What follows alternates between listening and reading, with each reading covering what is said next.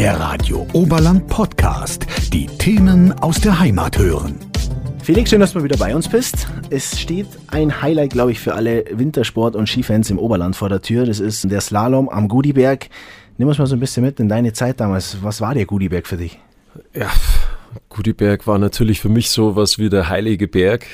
Da habe ich Skifahren gelernt, da kenne ich jeden Grashalm, jeden Buckel.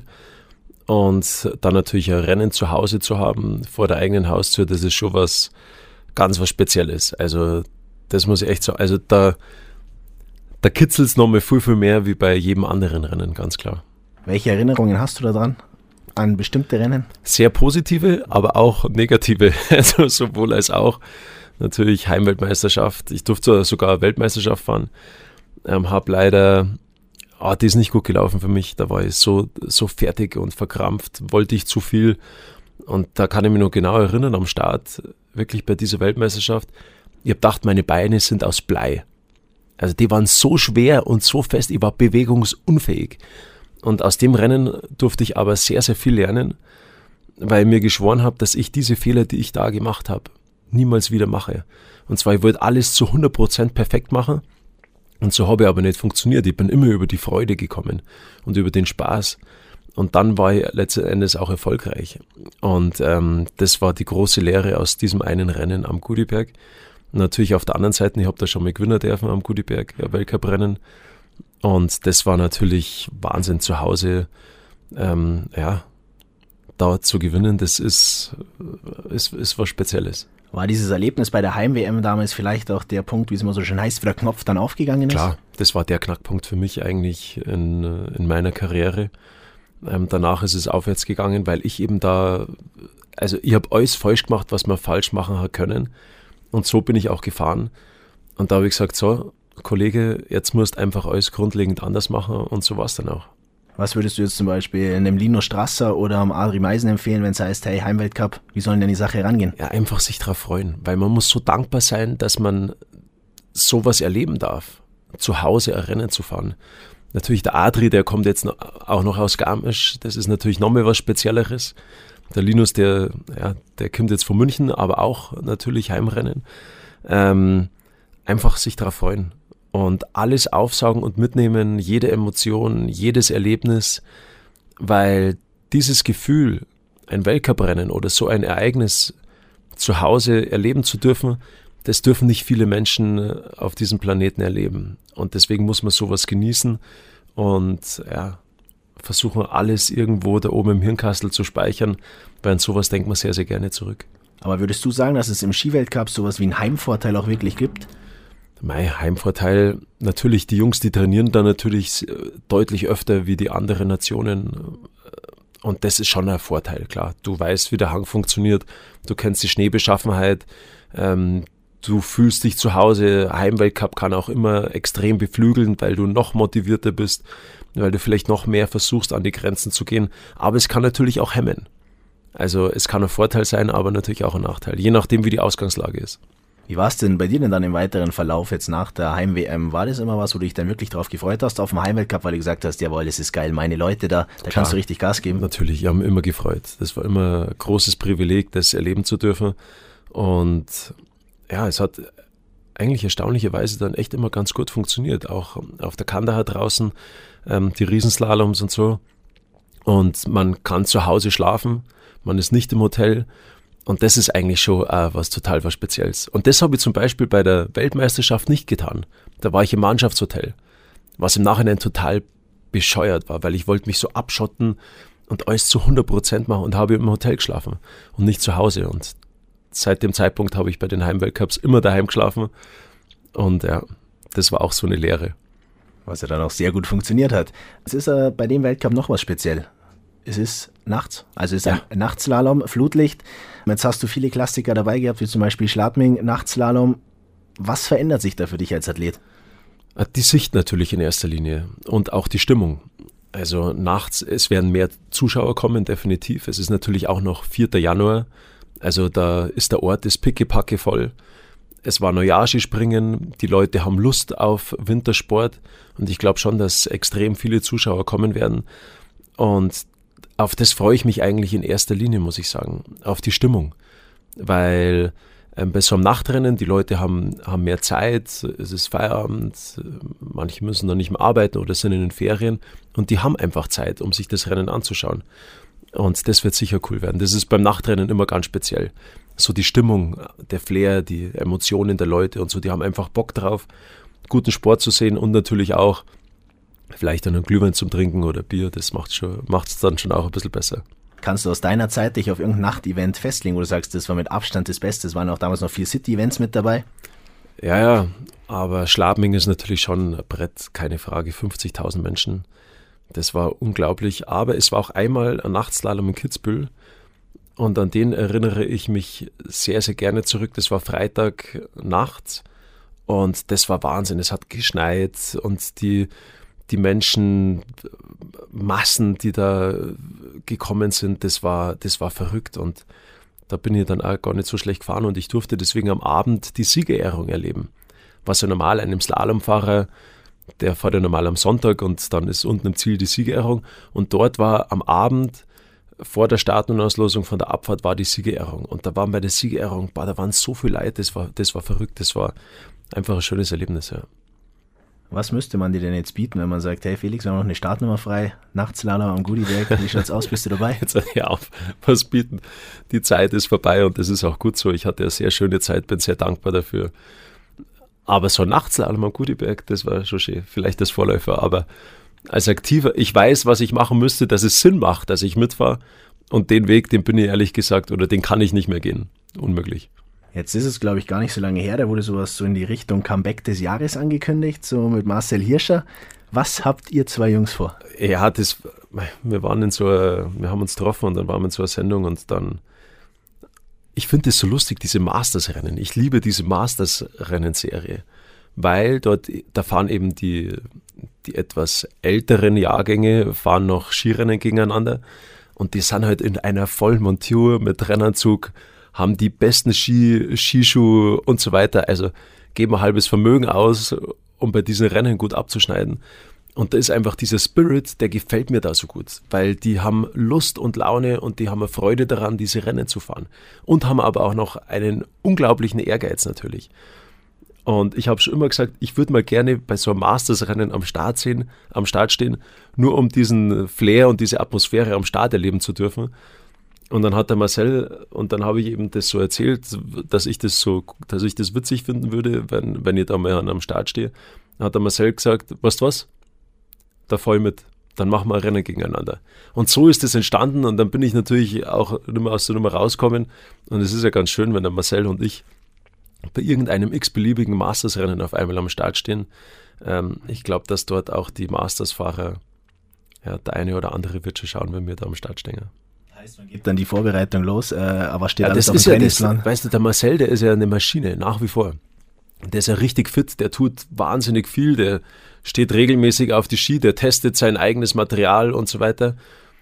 Äh, äh, und der war ja früher jetzt auch nicht so schlecht, oder? Der Hir Marcel Hirscher. Ja, man hat irgendwas gehört. Ja, man hat was gehört, dass er gar nicht so schlecht war. Und deswegen, ey, ich muss mich echt auf die Hinterbeine stellen. Und das, ich muss jetzt anfangen, ja. Also würdest du jetzt sagen, dass du nachgelassen hast in letzter Zeit? Habe schon ein bisschen nachgelassen, ja klar. Körperlich natürlich, also so die Proportionen verschieben sich. Die Muskulatur, die wandert von, von unten nach oben in die Mitte des Körpers und von oben nach unten in die Mitte des Körpers. Und deswegen ist der Schwerpunkt auch ein bisschen anderer. Ich bin jetzt heilfroh, die sollen jetzt endlich mal ein Hausberg aufsperren, dass ich zum Trainieren anfangen kann, weil sonst habe ich gar keine Chance gegeben. Ja, am 16. geht's los, haben wir gekommen. Ja, 16. Mir wäre es lieber gewesen, ein bisschen früher, aber 16. geht auch noch. Jetzt sind wir ähm, beim Hobby-Skifahren, Gaudi Masters und sowas. Wenn wir mal auf den Weltcup schauen, ist es noch so wirklich dein Sport, wo du sagst, damit identifiziere ich mich voll? Oder wenn man jetzt anschaut, so Weltcup-Pläne, wann ist Saisonstart, wo geht die Reise überall hin, der neue FIS-Präsident ist umstritten. Ähm, ist es noch dein Sport oder bist du da ein Stück weit weg inzwischen vielleicht? Na, es ist immer noch mein Sport, den, den ich als Kind lieben gelernt habe, den ich immer noch liebe. Das, was aus dem Sport gemacht wird, das ist eigentlich das, was einen nachdenklich macht, in welche Richtung dass sich der Sport entwickelt. Ähm, das ist schade, weil es nicht mehr um den Sport an sich geht, was ja auch diese Faszination vom Skifahren letzten Endes auch ausgemacht hat und warum der Sport so groß geworden ist, sondern man hat das Gefühl, es geht eigentlich nur noch darum, wie kann man dadurch mehr generieren. Und das ist für mich komplett der falsche Ansatz, sondern es muss der Sport, die Sportlerin und der Sportler immer im Vordergrund stehen. Und dadurch entstehen auch Helden, Mythen, Vorbilder.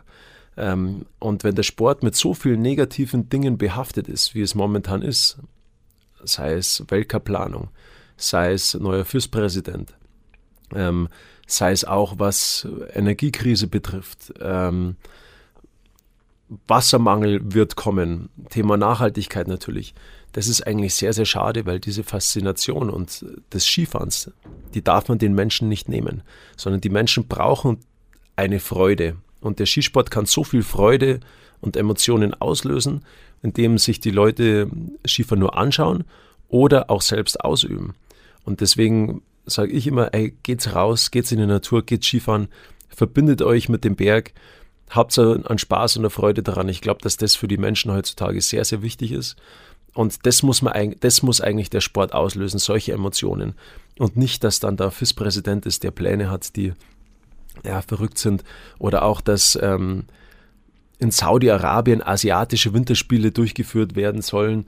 Also sagen wir, in welcher Welt sind wir angekommen? Und das ist eigentlich sehr schade, dass das alles auf Kosten von diesem tollen Sport geht.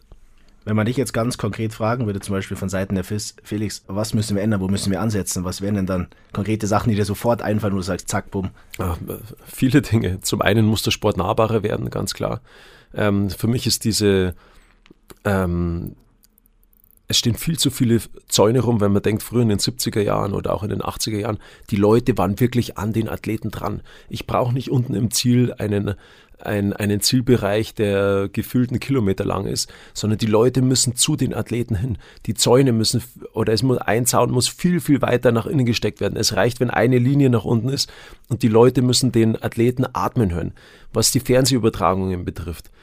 Ähm, auch das Thema Nahbarkeit. Ich will doch die Emotionen von den Athleten sehen. Es gibt noch, äh, was ich nicht verstehe, wir reden schon so lange darüber, dass wir versuchen müssen, ähm, die Emotionen besser ins Fernsehen rüber zu bekommen. Wie atmet der Athlet am Start? Wie feuert er sich an? Sowas will ich hören. Wie reagiert er im Ziel? Ich will diesen Schrei, den will ich durch, durchs, den will ich richtig hören und fühlen. Ähm, das heißt, man kann die Athleten mit Mikrofonen ausstatten, ähm, Kameraführung anders gestalten. Natürlich auch, was die Wettkampfplanung betrifft. Wieso müssen noch mehr Rennen pro Jahr durchgeführt werden? Weniger ist oft mehr. Man muss sich auf die Highlights konzentrieren. Die müssen wir groß machen. Die müssen wir auch so gestalten, sodass sie auch wieder glaubwürdig sind. Ähm, es macht keinen Sinn, Anfang November oder Ende Oktober ein Zermatt und in Cervinia Abfahrt durchzuführen, wo Gletscherspalten mit Backern zugebackert werden müssen. Das ist einfach nicht mehr zeitgemäß. Und dadurch machst du dich sehr, sehr angreifbar. Und du kannst so viele tolle Dinge mit dem Sport machen, aber du darfst ihn halt letzten Endes nicht ähm, ja, prostituieren, dass du sagst so, okay, wir brauchen noch mehr Gelder, noch mehr Gelder, wie können wir da noch was integrieren und so weiter. Man soll doch lieber das, was man macht, soll man gescheit machen. Also lieber über die, die Qualität gehen und nicht über die Quantität. Und ich glaube, wenn man das schon mal macht, dann hat man sehr, sehr viel gewonnen. Und es gibt, es macht da überhaupt keinen Sinn, Parallelbewerbe, Kombinationen wieder umändern oder sonst was. Der Sport muss einfach verständlich sein für den Zuschauer. Und nicht sämtliche neue Formate integriert werden, die dann letzten Endes der Zuschauer überhaupt gar nicht versteht. Der Spezialist ja oder der Experte, aber oder die Skiaffinen, aber doch nicht die Masse. Und wie gesagt, in den 70er Jahren, es waren drei Disziplinen, es war einfach zu verstehen. Und dann haben es die Leute kapiert, heutzutage reicht es vollkommen, wenn wir vier Disziplinen fahren. Slalom, Riesenslalom, Super-G, Abfahrt. Und die soll man lieber gescheit machen. Bist du jetzt auch irgendwo im Austausch oder sind es so deine Ideen, die du hast, weil du sagst, man wird als Ex-Athlet eh nicht gehört? Was heißt Austausch? Das, weißt du, das Ding ist, ich bin oft gefragt worden, ob ich mir nicht eine Rolle vorstellen könnte als Funktionär oder so. Und habe ich immer verneint, weil auch wenn du in diese Rolle oder wenn du dann eine Rolle in, im internationalen Skiverband hast, du kannst trotzdem keine Dinge verändern, weil du sowieso letzten Endes nicht gehört wirst, weil diese Strukturen so verkrustet und veraltet sind, dass du überhaupt gar keinen Impact hast. Und wieso soll ich meine Energie, die ich dort aufbringen würde, ähm, vergeuden, wenn ich meine Energie auch für andere Projekte, wo ich viel, viel mehr dadurch bewegen kann, eigentlich sinnvoll, ähm, sinnvoll nützen kann. Und das ist eigentlich sehr schade, dass diese Positionen, diese auch, auch führende Positionen, dass ehemalige Athleten überhaupt gar keine Chance haben, in solche führenden Positionen reinzugelangen. Der Weg dorthin, der ist so mühsam und so lang, dass ein ehemaliger Aktiver sagt, weißt du was, das kann ich, das kann ich überhaupt gar nicht, gar nicht machen.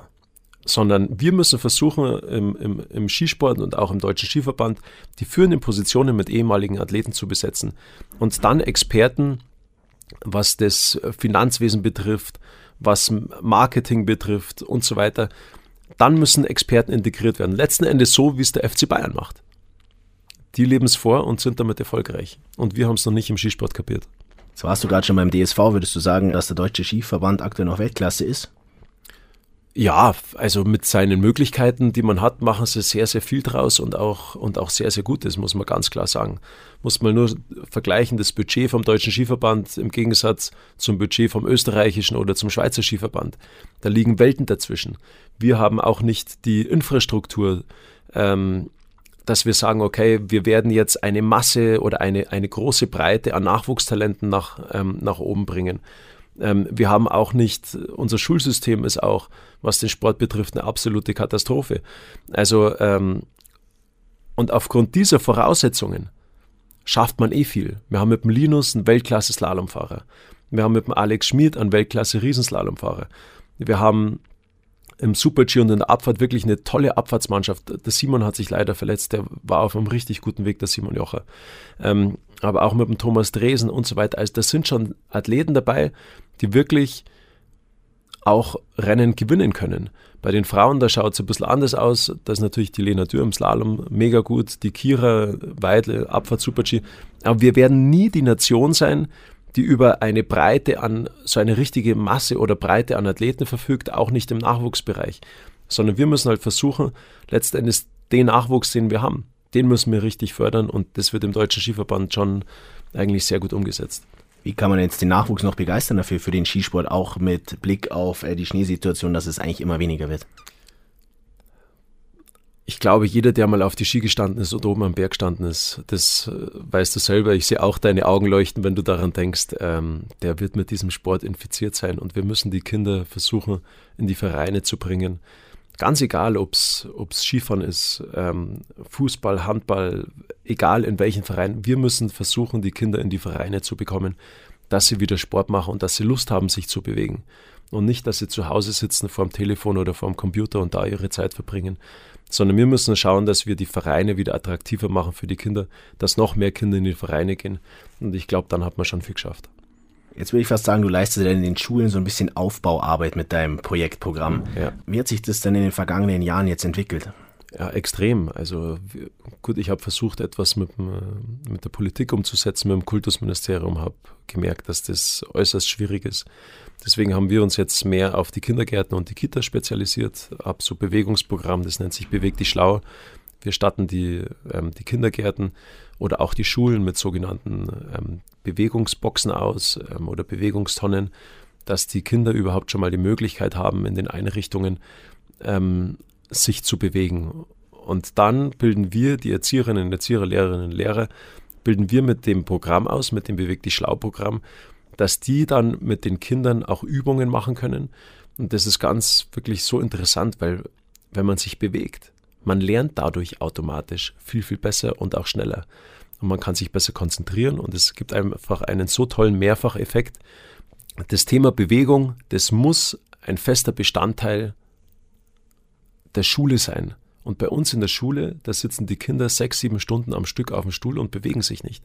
Und wie will da noch was im Kopf haften bleiben, wo die Wissenschaft, wo es tausende von wissenschaftlichen Studien mittlerweile gibt, wo man sieht, dass man durch Bewegung deutlich besser lernen kann und sich auch besser konzentrieren kann und dadurch ausgeglichener ist. Und das verstehe ich nicht, wieso das bei uns bis jetzt in unserem Schulsystem ähm, eigentlich total abfällt. Weil das Erste, was gestrichen wird, das sind die Sportstunden und das darf meines Erachtens nicht der Fall sein. Wie sehen denn die Ziele mit dem Beweg dich schlau aus, beziehungsweise wie sind die messbar, ob die erreichbar sind? Oder sagst du einfach, ja, mittlerweile sind in dem Programm über 600.000 Kinder in Deutschland drinnen. Ähm, wir haben über 300 ähm, sogenannte Beweg dich schlau Coaches ausgebildet, die im ganzen Land unterwegs sind. ähm, nicht nur in Bayern, in ganz deutschlandweit, ähm, auch in Österreich, ähm, wo wir auch immer wieder jedes halbe Jahr Fortbildungen für die ähm, Erzieherinnen und Erzieher machen, ähm, wie man neue Dinge letzten Endes integrieren kann. Und ja, das macht unheimlich viel Spaß, weil das Feedback, das ist so schön, das man bekommt und jeder ist dankbar dafür. Und ich will ja nicht den Erzieherinnen und Erziehern sagen, was sie zu tun haben, sondern wir wollen ihnen etwas mitgeben, wo jeder dann einen Mehrwert haben kann. Sowohl die Kinder, aber auch, als, aber auch die Erzieherinnen und die, Erzie und die Erzieher. Jetzt bist du ja in den Einrichtungen auch teilweise dann selber unterwegs gewesen. Gibt es irgendwie so einen Moment, wo du sagst, das war der schönste in diesem ganzen Projekt oder Na, irgendwas, wirklich, was dir in Erinnerung geblieben ist? Es ist immer das Gleiche und zwar ist es das Leuchten in den Augen der Kinder. Wenn die auf einmal mit Dingen konfrontiert werden, wo die richtig viel Spaß drinnen haben und das Kinderlachen. Und das ist eigentlich jedes Mal das Gleiche. Und das ist eigentlich das auch, was mich so motiviert, weiterzumachen und weiter Gas zu geben und neue Dinge anzustoßen. Und ich habe mir schon als Ziel gesetzt, dass ich ein Stück weit den Schulunterricht ähm, verändern werde. Und da bleibe ich auch dran, weil, wie gesagt, ohne Bewegung können wir nicht existieren. Und wir müssen uns bewegen und wir müssen, was die Zukunft betrifft, das noch viel, viel expliziter angehen, weil die Bewegung immer mehr vernachlässigt wird aufgrund der fortschreitenden ähm, Digitalisierung. Und ja, da müssen wir ansetzen. Sind da dann schon nächste Steps oder sowas geplant oder wie wird das ausgebaut? Klar, nächste Steps sind geplant. Es werden neue Einrichtungen dazukommen. Wir haben neue Ideen. Ähm, ja, was dann genau, wir sind gerade bei vielen Dingen dran, die wir umsetzen. Ähm, auch wie wir das Thema Bewegung ähm, in die Natur besser integrieren können. Es gibt ja auch ein Ixiland zum Beispiel oben am Hausberg, wo die Kinder mit dem Beweg dich schlau-Programm dann letztendlich auch ähm, aus Skifahren lernen können. Und da werden viele neue Projekte kommen und nächstes Jahr ja, wird man das dann alles erfahren. Jetzt kriegst du bei den Projekten mit den Kindern die leuchtende Kinderaugen zurück. Hm. Jetzt bist du praktisch auch als Botschafter der Berge unterwegs. Was kriegst du da zurück? Ist es da dann der frische Schnee oben auf dem Gipfel oder was geht so in die ähnliche Richtung? Das, was mich einfach an den Bergen fasziniert, das ist die ultimative Ruhe. Am Strand hörst du das Rauschen des Meeres. Auf dem Berg oben hörst du nichts. Und das ist der einzige Ort mittlerweile, wo einfach Ruhe herrscht. Und ich liebe Ruhe. Und der Moment, wenn du da oben stehst und es ist ruhig und du siehst die Welt da unten, wie sie wuselt und was alles passiert, das sind eigentlich immer die Momente, die mich faszinieren. Und wir müssen unsere Natur und auch die Berge schützen. Das wissen wir in Garmisch-Partenkirchen nur zu gut. Wenn du dann im Sommer in der Hochzeit um ein Alpsee rumgehst, wie es da ausschaut, das macht dich fassungslos, wie die Menschen einfach da hochgehen und ihr Zeug liegen lassen. Das macht mich so, das regt mich so auf, weil ich es einfach nicht verstehe, wie man so bescheuert sein kann, dass man nicht einfach seinen Müll wieder mit nach Hause nimmt. Dass wir alle nur länger was von der Schönheit dieser Natur haben können. Und das geht ja um die kleinen Dinge, die man letzt, die jeder, die jeder tun kann. Und das ist doch das Einfachste, dass, da, dass dein Müll in den Rucksack neidest und den zu Hause in eine Mülltonne reinwirfst. Also so schwer ist es doch gar nicht. Wenn du dir jetzt aus dem Stand drei Maßnahmen aussuchen dürftest, die sofort umgesetzt werden, mit Blick auf Natur und Berge, was wären das für welche? Wir sind jetzt praktisch bei Wünsch dir was und ohne Gegenrede oder sonst was, das wird alles akzeptiert und wird umgesetzt. Ja, Wünsch dir was wäre mal so, dass die Menschen kapieren, dass sie die Natur so zurücklassen, wie sie sie vorgefunden haben. Das wäre schon mal das erste ganz große Thema. Das andere Thema ist, dass mal die großen Nationen dieser Welt und auch, dass die Politik kapiert eigentlich, um was es geht und ähm, dass nicht irgendwie, dass, dass, dass der CO2-Abdruck einfach definitiv verringert werden muss. Und ich meine, es ist ja schon frustrierend, wenn du selber, du versuchst Dinge und jeder für sich und dann schaust du auf die große, weite Welt und dann siehst du, was dort dann teilweise passiert. Ähm, egal ob in, ob, ob in China, ob in Katar oder sonst wo, wo einfach die Natur völlig missbraucht wird. Ähm, das macht einen oder das frustriert einen und das finde ich einfach wahnsinnig schade. Und ähm, ich glaube, dass man da, dass da dieses Bewusstsein ist bei den großen Mächten noch nicht so angekommen, eigentlich um was es geht, und zwar um ganz einfach um die Zukunft der Menschheit. So einfach ist es. Und das dritte wäre, dass die ersten zwei Wünsche erfüllt werden. Alles klar, dann lassen wir das so stehen. Genau. Aber zum Abschluss noch eine Frage. Marco Büchel hat damals gesagt, er vermisst so ein bisschen das Adrenalin, wenn er unterwegs ist. Was ist denn jetzt deine Ersatzdroge? Wenn du mal denkst, früher, wenn du Das im sind die Start Kinder. Das sind die Kinder. Das Adrenalin genug. Ja. aber früher standest du im Starthaus wahrscheinlich. Was ist dir da damals durch den Kopf gegangen, wenn du gehört hast, dieses Piepen, wenn der Countdown runterläuft? Heute ist es das Schreien unserer kleinsten Tochter um 4 Uhr in der Früh und sie nicht mehr schlafen mag. Na, es ist ganz ehrlich, ich habe es geliebt, dieses Adrenalin. Ich habe so viel erleben dürfen, habe damals auch einen Ausgleich gebraucht im Sommer, dass ich diesen Kick bekomme. Ähm, bin froh, dass ich das alles heil überstanden habe, was ich gemacht habe. Und die Zeiten ändern sich, das muss man ganz klar sagen, vor allem wenn man Kinder hat, man braucht es nicht mehr so sehr. Wunderbar, Felix. Dann sage ich danke, dass du da warst. Sehr gerne. Radio Oberland. So klingt meine Heimat.